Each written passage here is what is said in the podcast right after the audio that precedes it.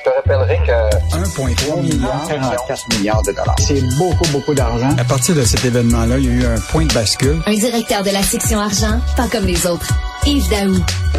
Alors, Yves, on va parler de fric. Tiens, le dossier retraite, là, je te jure qu'on l'a lu de façon euh, euh, rigoureuse, ma blonde et moi, ce week-end. Est-ce qu'on va avoir assez d'argent à notre retraite? C'est un peu, c'est un peu déprimant lire ça.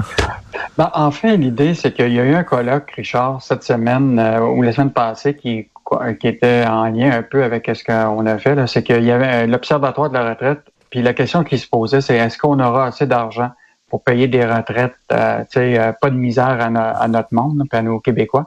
Mais ce qui est clair, c'est sans épargne, puis ni régime de pension d'employeur, là, la majorité des Québécois là, qui actuellement comptent juste sur la RQ puis le supplément de revenus garantis, là, ça va être une retraite de misère. Et donc, là, je veux juste te rappeler que le Québec compte déjà 2 millions de retraités sur notre territoire. C'est le double d'il y a 20 ans. Et d'ici à 2040, là, il va se rajouter presque un million de plus, tu comprends-tu, de, de, retraités. 28% de notre population en 2040, là, ça va être des gens qui ont 65 ans et plus.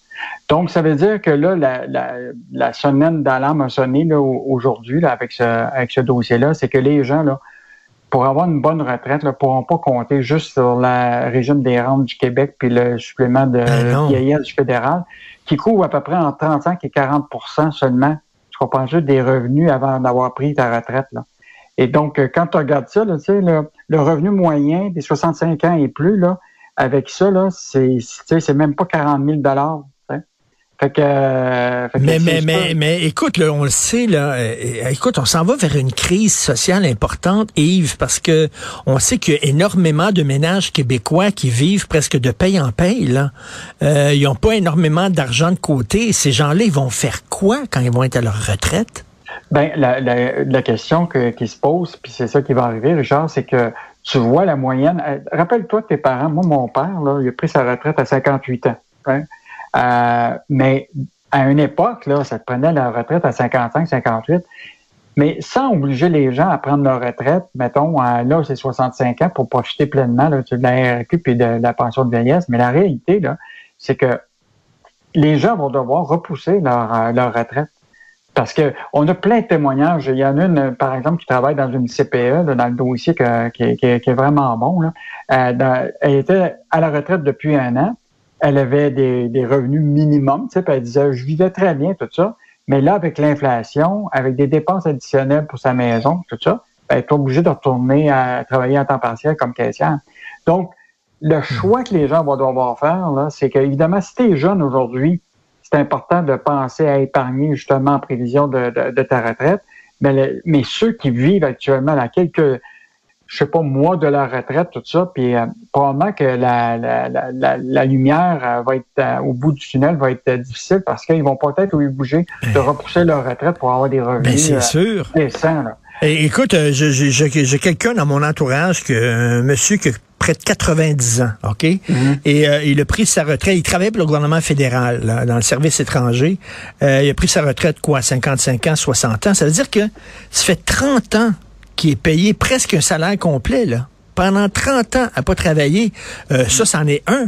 Il y en a des, des, des, des milliers, des milliers, des milliers de gens. Écoute, à un moment donné, de plus en plus de retraités, de moins en moins de travailleurs pour payer la retraite de ces gens-là, mais ça ne tient pas.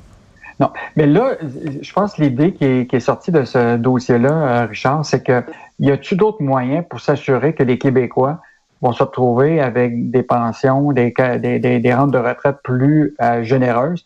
Puis une des solutions, c'est de faire en sorte qu'il y ait un espèce de régime de, de, de dépôt d'épargne chez les employeurs. Parce que tu sais que le, le présentement, il y a beaucoup de gens qui n'ont pas de régime de pension dans les entreprises privées, d'employeurs. C'est, chacun s'occupe. Mais ce serait comme forcer les travailleurs, d'une certaine façon, à épargner. sais, avec un régime où le salarié contribue, mettons, 8% de son salaire, puis l'employeur à 4% euh, ben là, tu pourrais être capable de assurer une retraite avec un revenu équivalent à 70 oui, mais là, il faut que tu commences jeune. Hein. Il faut que les gens comprennent. mettez de l'argent, mettez de l'argent de côté jeune, parce que plus tu commences à économiser jeune, mieux ça va être à ta retraite. Ben, un des témoignages qu'on a, c'est Joël Morneau, il a 23 ans. il travaille dans une boutique d'aliments naturels. Et euh, cet employeur-là a décidé justement, avec le Fonds de solidarité de la FTQ, de proposer, euh, dans le fond, régime employeur et, privé. Puis en plus, il donne de la formation aux gens comment s'assurer de, de, de, à partir de, ça a été lancé le 17 octobre, de la formation des travailleurs pour savoir comment épargner. Puis ce jeune-là qui a 23 ans, il dit, tu sais, on, fait souvent dire qu'il faut commencer tôt à constituer son fonds de retraite, mais on ne pense pas toujours à épargner pour ça. Ben fait qu'on y pense, mais la réalité, c'est qu'on ne met pas de l'argent de côté. Donc, tu sais, forcer un peu les, les, les, les, euh, les travailleurs, sais, quand leur chèque de paie arrive, mettons, dans une usine ou dans une compagnie privée, puis qu'il y a un régime employeur et employé pour la retraite, puis tu sais qu'il va y avoir tant de pourcentage qui s'en va suite à ta retraite, ben, on va vivre moins de catastrophes à la fin dans, en 2040.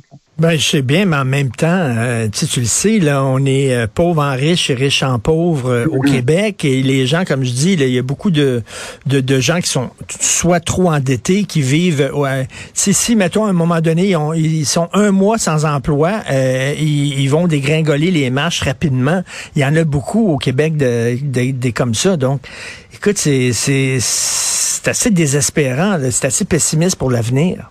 Mais en fait, l'idée, c'est que je pense qu'on euh, peut être pessimiste, mais la mm. question, c'est que je pense que c'est le temps. C'est comme un, réveil matin donné en disant aux gens, là, vous n'y avez pas pensé, mais maintenant, là, c'est vraiment sérieux. Là il y a comme un point de bascule là, parce que les gens s'aperçoivent qu'effectivement, ils sont obligés de mettre de l'argent de côté pour leur retraite. Sinon, ils vont être obligés de travailler. Exactement. Et, c'est pas quand tu as les cheveux gris qu'il faut que tu commences. Il est trop tard, tu es, dessus, tu es sur la vague. Il faut que tu commences. Mais ça, l'affaire, c'est quand tu es jeune, tu penses pas qu'un jour tu vas être vieux. Mais bonne nouvelle, Richard, il faut quand même te conclure avec une, nouvelle positive. Nos régimes de, de, de, pension là, qui existent à travers le Canada puis au Québec, là, ils sont ils ont quand même perdu pas mal, on est d'accord, dans la dernière année, mais ils sont suffisamment capitalisés. Donc, euh, tu vois, au dernier trimestre, Michel euh, Girard, dans la chronique, a fait vraiment un bon bilan des caisses de retraite. Mais tu sais, 72% des régimes de retraite qui, existent actuellement, là, ils, euh, excèdent, actuellement leur avec des excédents, quand même positifs.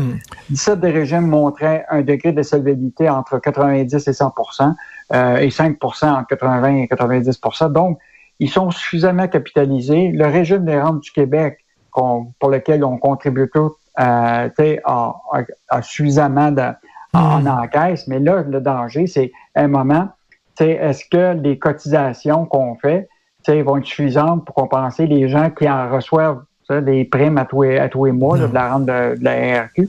Et donc là, euh, ça, c'est un autre élément. Les acteurs regardent ça.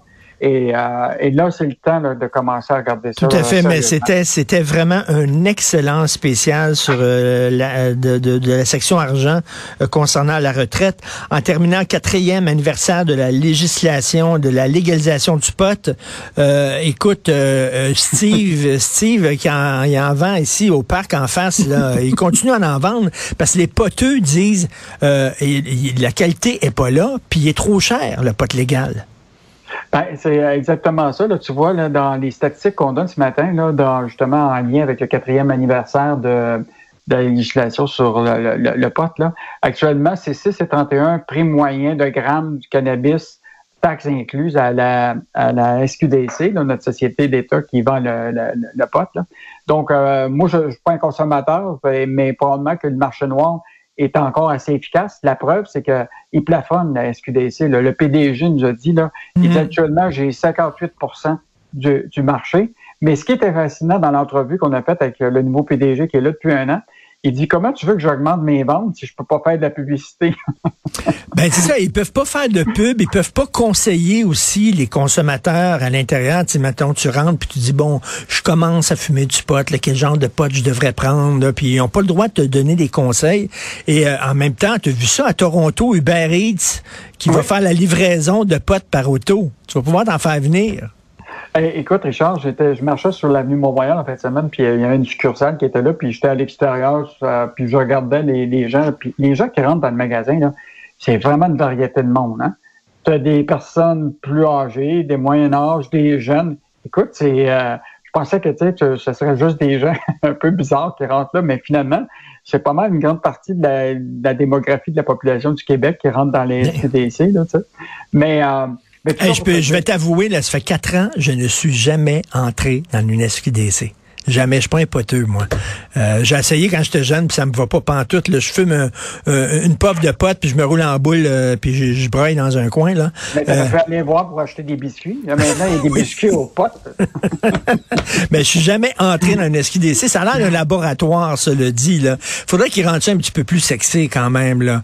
Mais euh, bref, donc, il plafonne, il y a un certain problème. Et puis Steve au parc, lui, il a pas l'air d'avoir bien peur de l'État, parce que c'était derrière, l'idée derrière ça, c'est qu'on va enlever des revenus au crime organisé. Mais je pense pas que c'est le cas, là. Non, c'est pas le cas. Puis l'autre affaire, euh, Richard, c'est que c'est ceux qui ont investi justement dans les compagnies de potes en bourse, là. Mettons que là, écoute, euh, euh, ce matin, la presse fait tout un dossier sur justement les investisseurs par rapport aux potes. Là. Puis si tu avais mis 100 dollars dans Canopé, là, le 17 octobre 2018, au moment là, aujourd'hui, là, ça vaut 5 et T'en parleras à ma blonde, OK? Yves, salut Yves Daou. Salut. Bonne journée.